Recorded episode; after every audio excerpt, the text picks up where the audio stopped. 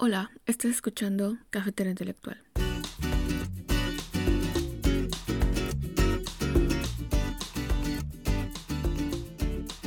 Somos Doris Garrido y Sandra Elisa Loughborough. Por fin ya estamos de vuelta y esta es nuestra segunda temporada.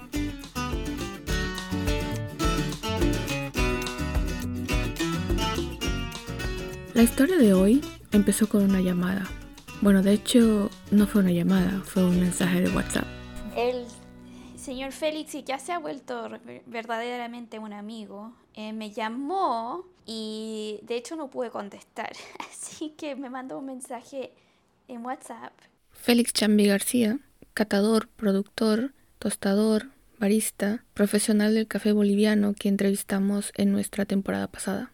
Y me dice que me han invitado a ser juez de la tasa presidencial, presidencial en Bolivia.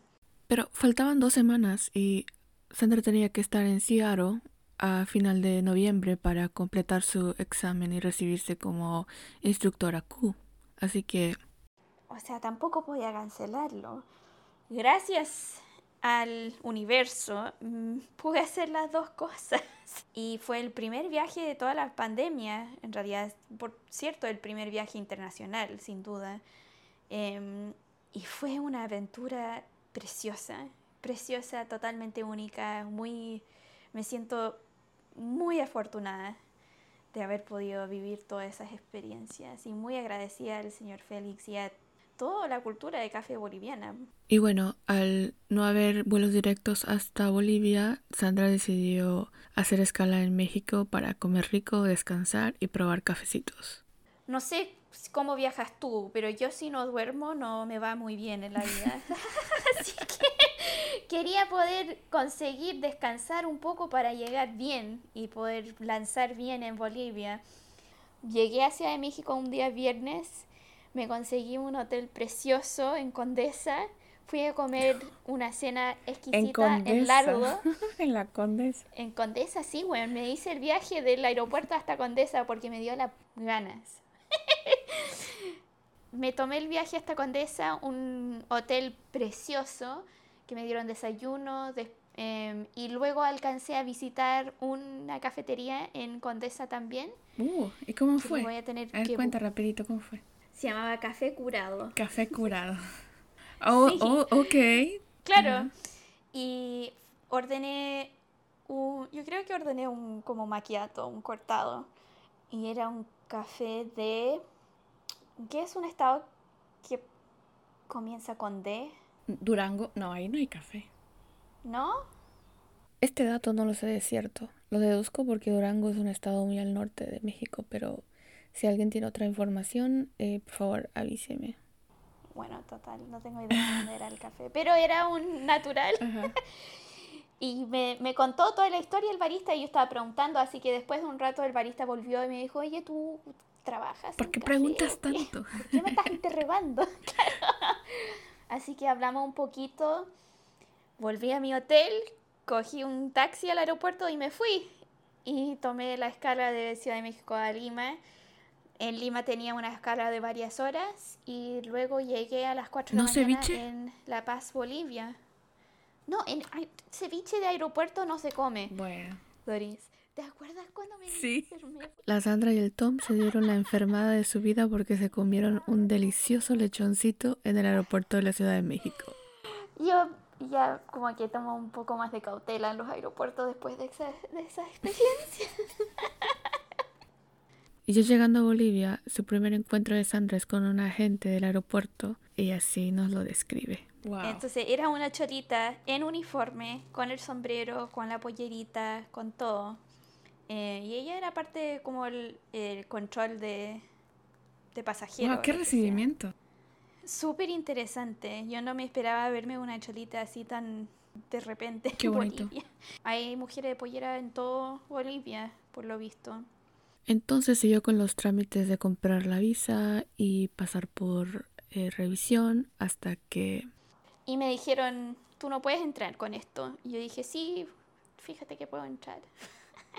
Porque Sandra llevaba café en la maleta que yo le había tostado. Sí, bueno, pero tiene que venir en envase comercial con el label, con la etiqueta que dice todo, la fecha de tueste. Y yo le dije, mire, ahí está la etiqueta. Y justamente la Doris había puesto un papelito roto entre cada bolsa con el nombre del café y yo creo que nada más. dije, ahí está el... Sí. Como ustedes ya deben saber, es súper difícil para un país productor eh, probar cafés que sean de otro origen. Po. Entonces nosotros le traíamos café tostado de Sumatra, de Kenia, de Etiopía, de Colombia, de Honduras, para que ellos probaran. Y además ellos estaban justamente preparándose para cumplir su curso de Q, que era el primer curso de Q ofrecido en Bolivia.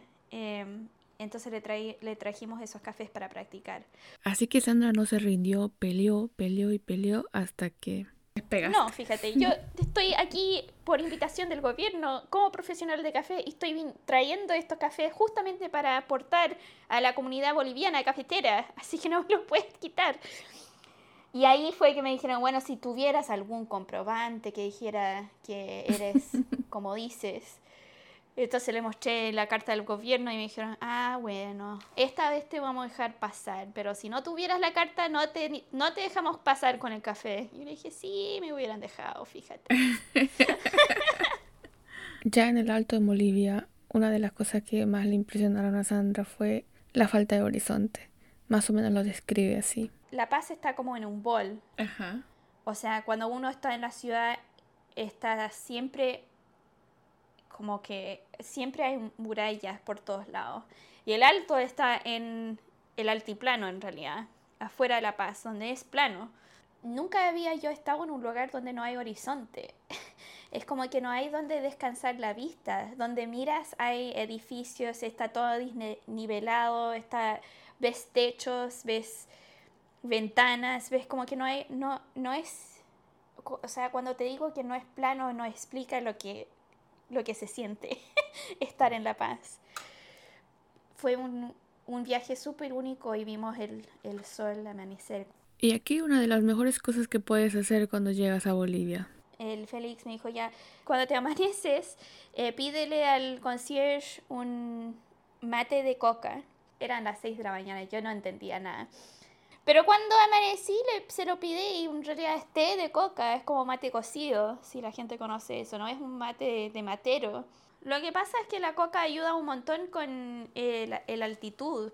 Entonces el mal de altura se llama Sorochi en Aymara. Y es algo que le pasa a todo mundo, como sin importar tu agilidad, tu edad, tu o sea, si eres saludable o no, como que le pasa a gente a veces porque sí nomás.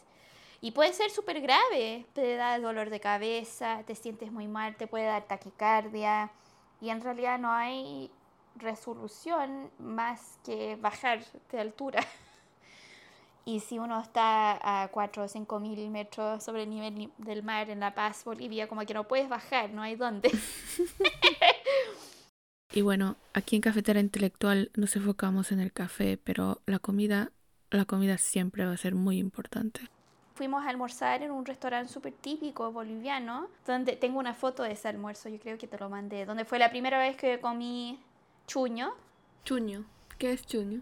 Chuño. Chuño, chuño son papas eh, bueno, he, he, aprendido un montón sobre las papas desde este, desde este viaje siendo chilena, conozco chuño como potato starch, como harina de papa.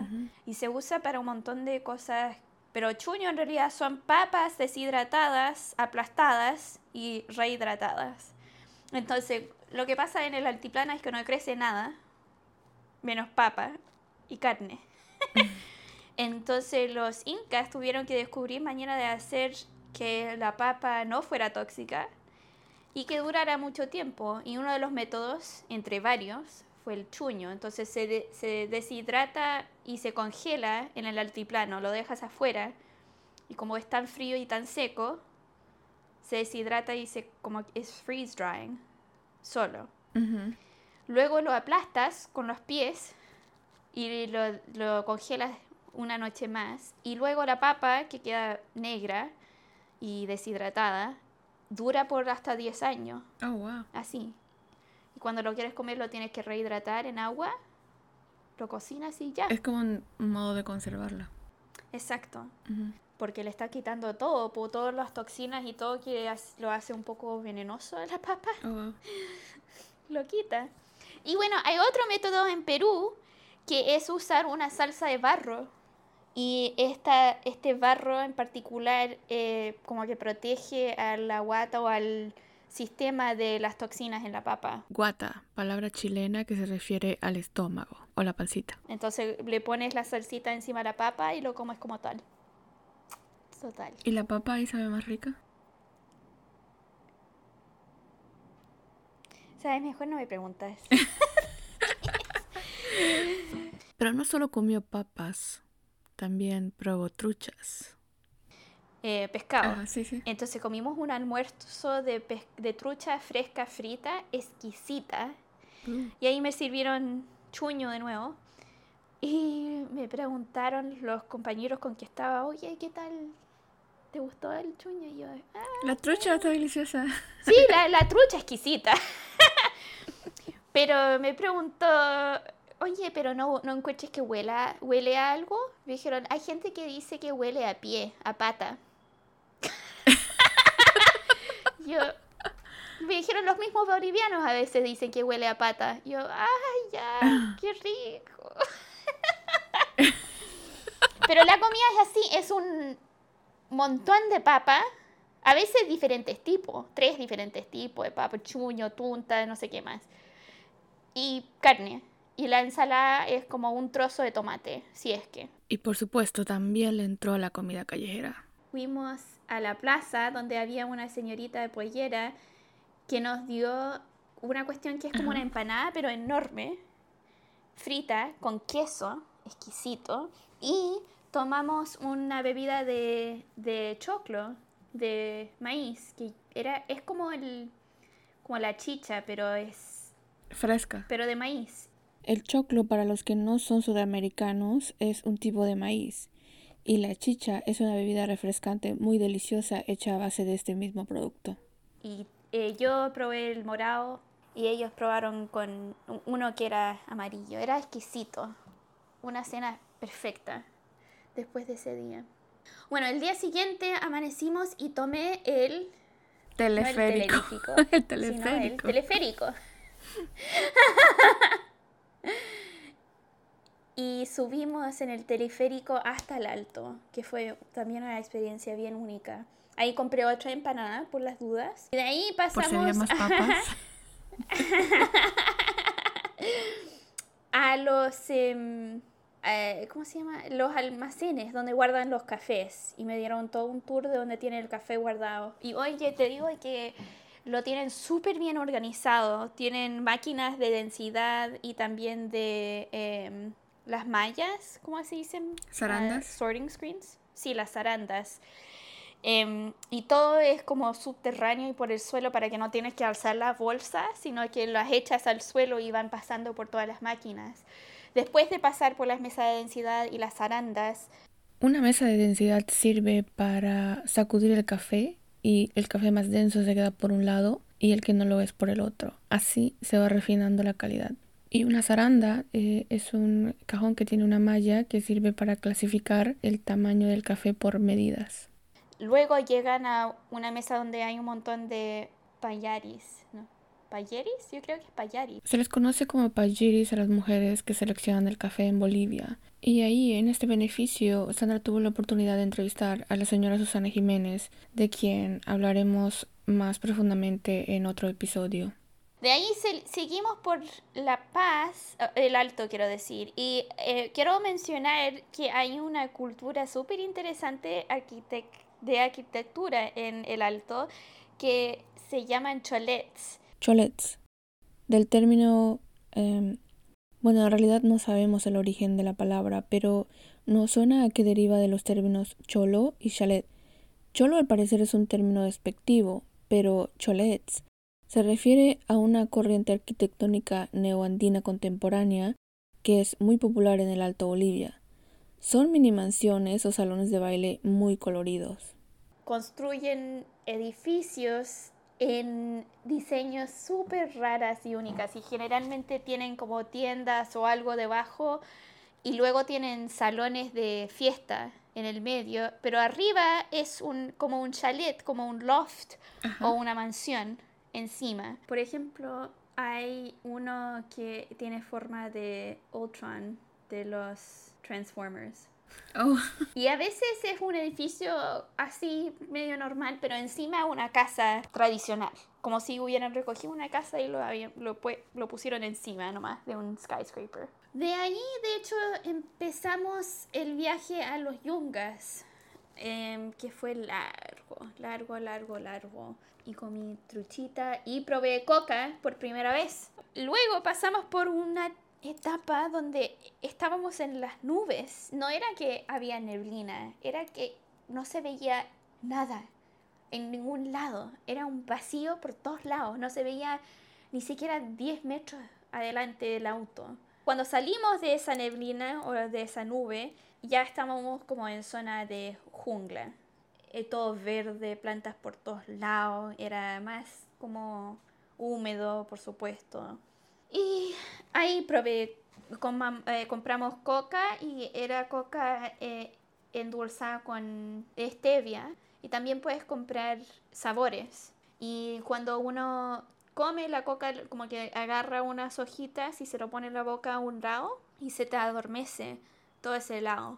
Pero no hay ningún otro efecto, como que quizás te sientes un poco más eh, despierta, quedas acelerada para nada, no quedas tiritando, nada. Se te adormece un poco la mejilla y quizás si pones mucha atención te sientes un poco más avispada, un poco más despierta. Hmm. Pero nada más. Yo necesito un kilo.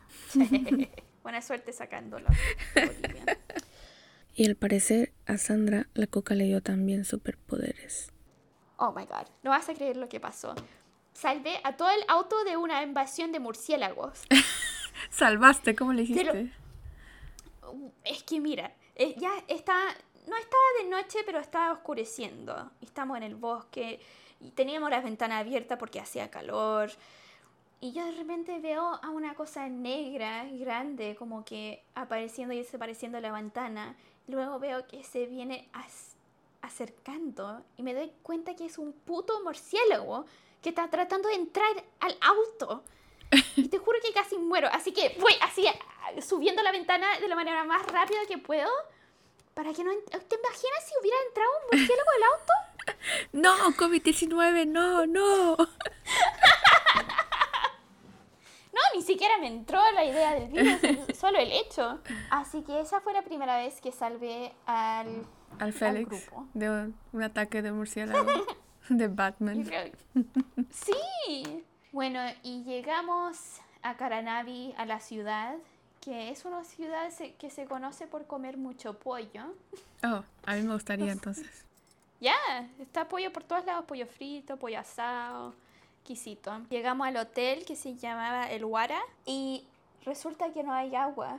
Solo hay agua de las 7 de la mañana hasta las 8 de la mañana, una hora de agua. Entonces yo llegué transpirada, asquerosa, lista para tomarme una duchecita y no hay, no hay agua, es que no hay agua en la ciudad. Bueno, y de ahí salimos a comer, fuimos a la plaza. En la plaza hay una estatua de un caficultor precioso y hay eh, plantas de café en la plaza. Y ah. tenían fruta, estaban frutando. Oh, mira. porque Caranavi es el capital cafetalero de Bolivia. Qué bonito, me lo imagino.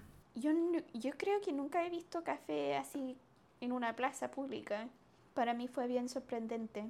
El siguiente día, ahí fue que conocí por primera vez a la Yulisa, la hermana de la, del Félix, y también a una sobrina de ellos dos que se llama Camila, que es la hija de otro, otra hermana, eh, una niñita de como 4 o 5 años, muy linda. Tomamos el auto de la Yulisa, todos, para subir al, a los yungas y conocer cafetales, en un paisaje súper verde, montañoso, verde por todos lados.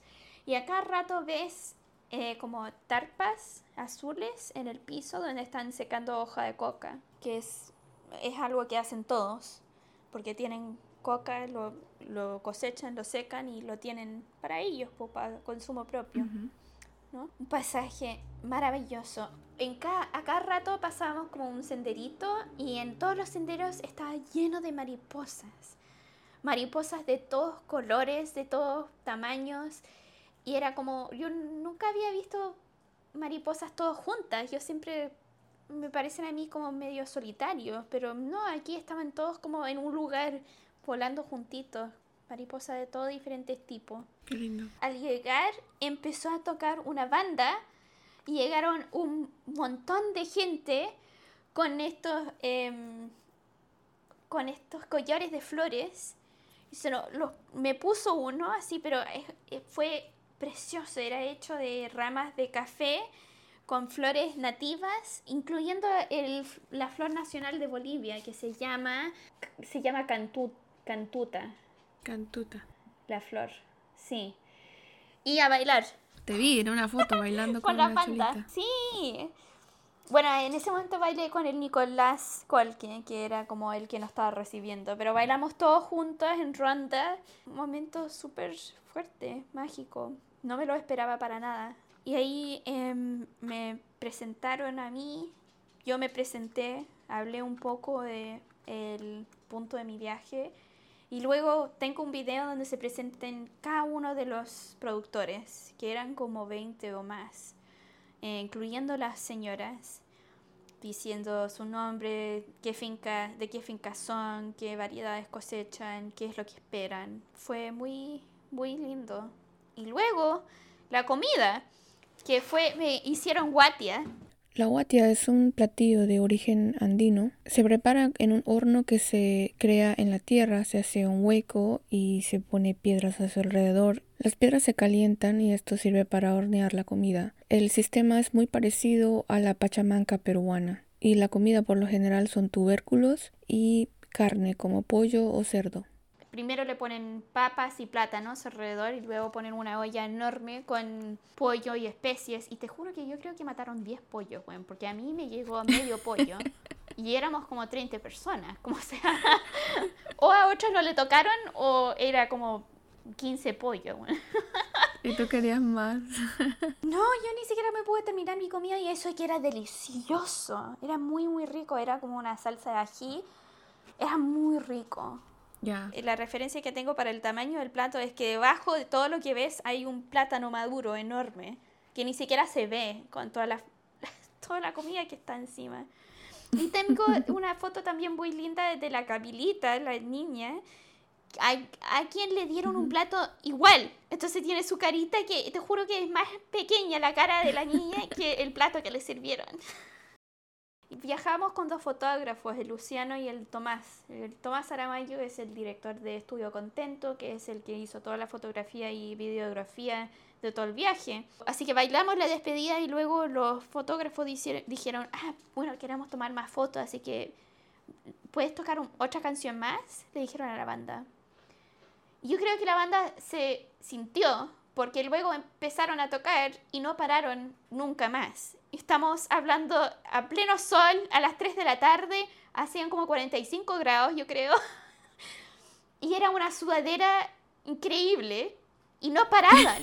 No paraban nunca de tocar. De hecho, al final el Tomás le tuvo que decir, ya, para, para, por favor. Porque no va a haber agua hasta mañana. Así que así nos despedimos. Bueno, y en ese momento, de hecho, los fotógrafos le sacaron eh, retratos a cada uno de los productores, a cada una de las señoras. También sacamos retrato de como la comunidad junta, que es una foto, foto súper linda. Acá tengo que mencionar que Sandra está trabajando actualmente en un artículo muy interesante sobre la importancia de la fotografía en origen. Eh, pronto va a estar publicado y les dejaremos saber.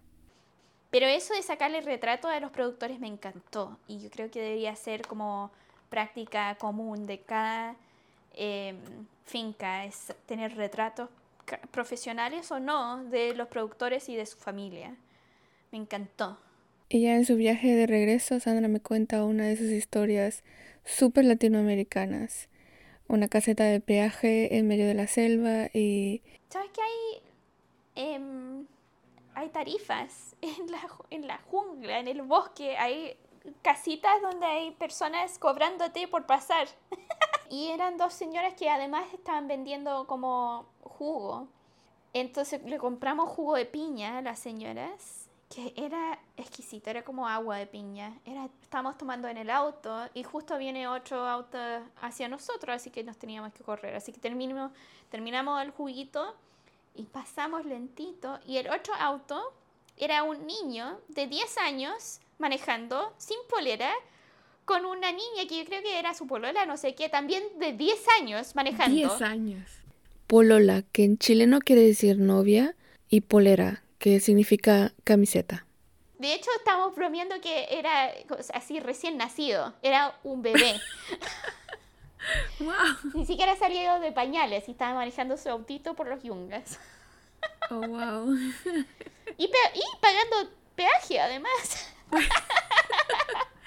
Bueno, Latinoamérica se conoce porque es bien surreal.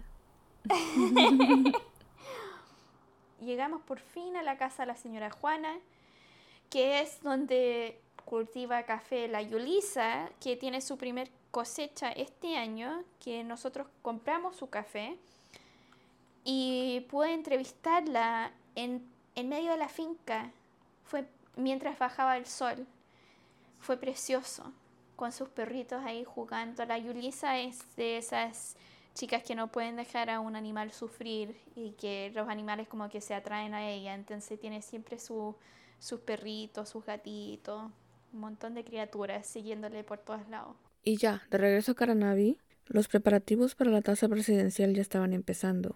Ahí es donde Sandra conoce por primera vez a Mariluz Condori, una de las organizadoras más importantes, y quien también le daría una gran sorpresa.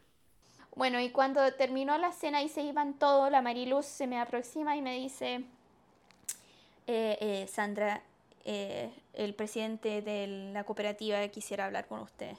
Y miro y están los dos oficiales de la cooperativa sentados en una mesa esperándome así con los brazos atados. Y yo, ¿qué hice? Estoy, me están castigando. Así que voy, la Marilu se siente con nosotros y me ofrecen el puesto de juez internacional. Y yo dije, bueno, ¿y qué conlleva? Y me dicen, tú estás a cargo de todo. Para la última etapa de la tasa presidencial se elige a un juez líder, que tiende a ser un juez internacional, el que tiene mejor currículum o tiene más experiencia. Esto es para ayudar a la promoción y la colaboración con los bolivianos. Y en esta ocasión a Sandra le tocó ser la ganadora. ¿Yo qué? ¿Qué? Yo nunca he participado en esta cuestión, ¿cómo puede ser? Y me dice, sí, bueno, como juez líder tú eres la que dice cómo se debe catar, qué temperatura está el agua, cómo organizar todo lo voluntario. Y por supuesto, Sandra se llevó el susto de su vida. Para esto tengo que explicar que Sandra es una persona sumamente organizada. A ella le gusta tener suficiente tiempo para planear cualquier evento. Y bueno, ser jueza internacional significaba hacerse cargo de muchos aspectos que ella desconocía. Afortunadamente todo salió muy bien.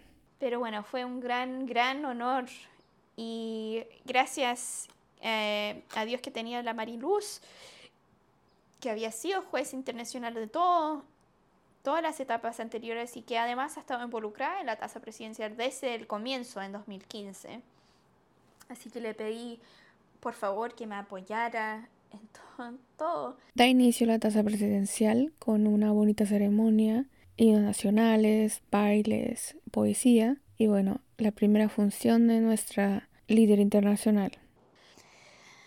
Después de esa ceremonia, yo dije, bueno, podemos aprovechar de hacer calibración, que no está eh, como programado, calibrar los jueces, y también entrenamiento de uso del formato, que estamos usando el formato de COEL, de la tasa de excelencia. Entonces, me consiguieron cinco cafés para catar en la tarde y yo di una charla de como una hora en inglés y también en español sobre cómo usar el formato de manera correcta. Luego catamos, calibramos y eso fue súper lindo. Bueno, entonces el jueves empezó, catamos cuatro mesas de 10 que eran todos los cafés que no eran naturales y luego dejamos los cuatro naturales por un lado, lo catamos separado. Y luego catamos los 10 top 10 nuevamente em, para tener como un ranking de los ganadores. Y ese fue todo el día del jueves. Pero fueron días tan ocupados, Doris. Fue cosa de levantarme así gateando y ir, ir, ir, ir, ir hasta que me dejaron separarme e irme a mi piececita.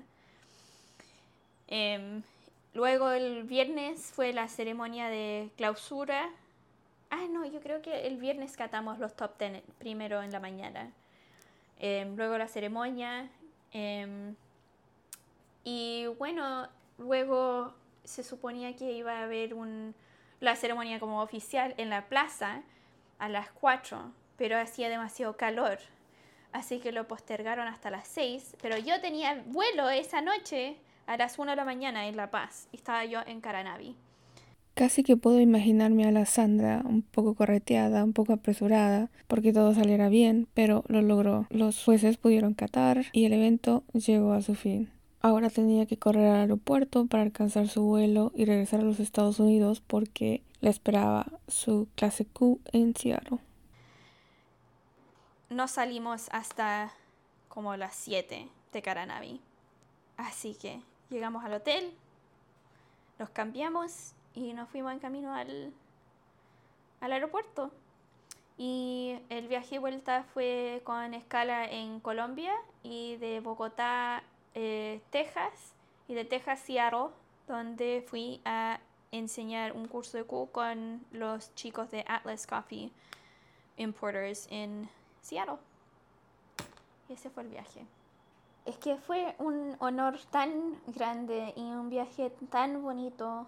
Tú sabes que he querido visitar Bolivia toda, toda mi vida, em, porque mi mamá me contó de un viaje que hizo a Bolivia en los años 70 entonces yo he crecido toda mi vida queriendo ir, pues. y me encanta todo lo que sea la cultura andina, me encanta la música de charango, em, como que siento que hay una magia en el altiplano que quería yo conocer. Y fue un viaje precioso, con experiencias y personas tan lindas y con cafés exquisitos. Y estoy increíblemente agradecida em, a Félix, a Mariluz, a la Stephanie, a Tomás, a Luciano también, em, y también todos los del consejo y los de em, la Fed Café, y también al gobierno boliviano por haberme eh, extendido esta invitación tan única. Y ojalá pueda yo volver, ojalá haya cumplido mis deberes como para que me inviten de nuevo. Fuiste buena jueza internacional. Ojalá, juez líder. Y el Pepe está de acuerdo. Tiene su